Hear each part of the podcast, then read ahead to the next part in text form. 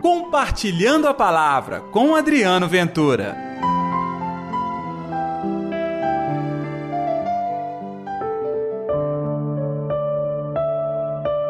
Não te digo até sete vezes, mas setenta vezes sete.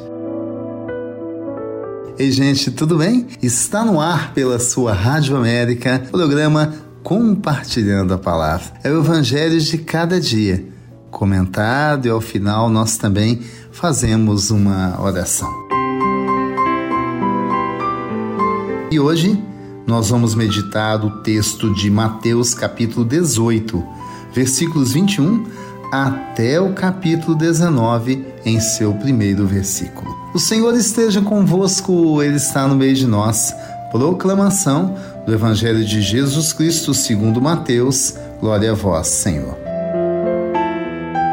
Naquele tempo, Pedro aproximou-se de Jesus e perguntou: Senhor, quantas vezes devo perdoar se meu irmão pecar contra mim? Até sete vezes? Jesus respondeu: Não te digo até sete vezes, mas até setenta vezes sete. Porque o reino dos céus é como um rei que resolveu acertar as contas com seus empregados. Quando começou o acerto, trouxeram-lhe um que lhe devia uma enorme fortuna. Como o empregado não tivesse com que pagar, o patrão mandou que fosse vendido como escravo junto com a mulher e os filhos e tudo que possuía para que pagasse a dívida. O empregado, porém, caiu aos pés do patrão e prostrado suplicava: Dá-me um prazo e eu te pagarei tudo. Diante disso, o patrão teve compaixão, soltou o empregado e perdoou-lhe a dívida. Ao sair dali, aquele empregado encontrou um de seus companheiros que lhe devia apenas 100 moedas. Ele o agarrou e começou a sufocá-lo, dizendo: Paga o que me deves. O companheiro, caindo aos seus pés, suplicava: Dá-me um prazo e eu te pagarei. Mas o empregado não quis saber disso. Saiu e mandou jogá-lo na prisão até que pagasse o que devia. Vendo o que havia acontecido, os outros empregados ficaram muito tristes procuraram o patrão e lhe contaram tudo. Então o patrão mandou chamá-lo e lhe disse: Empregado perverso, eu te perdoei toda a tua dívida porque tu me suplicaste. Não devias tu também ter compaixão do teu companheiro, como eu tive compaixão de ti? O patrão indignou-se e mandou entregar aquele empregado aos torturadores até que pagasse toda a sua dívida. É assim que o meu Pai que está nos céus fará convosco se cada um não perdoar de coração ao seu irmão. Ao terminar estes discursos, Jesus deixou a Galiléia e veio para o território da Judéia, além do Jordão. Palavra da salvação, glória a vós, Senhor. A gente pode resumir todo este evangelho em um assunto: o perdão.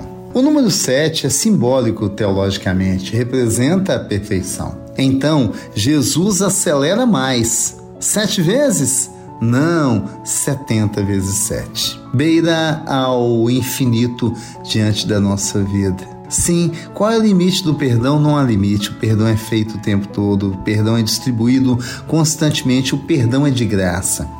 O perdão é uma porta para a bênção em nossa vida. E não pense só naquelas pessoas que enfrentam mágoas terríveis, foram acusadas injustamente, passaram por um momento de grande sofrimento que alguém lhes causou. Sabe, o perdão é para estes momentos e para todos. O tempo todo, todo dia nós temos que pedir e dar perdão. Você acredita que isso até a você mesmo? Quantas vezes não nos perdoamos por uma atitude impensada? Quantas vezes temos dificuldades em perdoar a Deus atribuindo a Ele o infortúnio que aconteceu em minha vida? Tá percebendo? O perdão é a chave da transformação. E o inverso do perdão, a mágoa, o ódio, é a chave da sua perdição. Então, nesta quinta-feira eu tenho um convite. Vamos fazer o exercício do perdão, vai transformar a sua alma e o mundo inteiro ao seu redor. Vamos orar?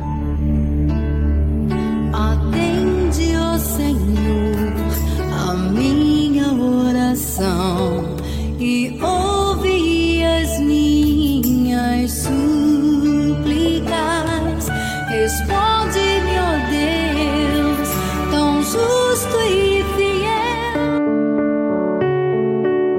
Querido Senhor, nós entendemos a lição perdoar.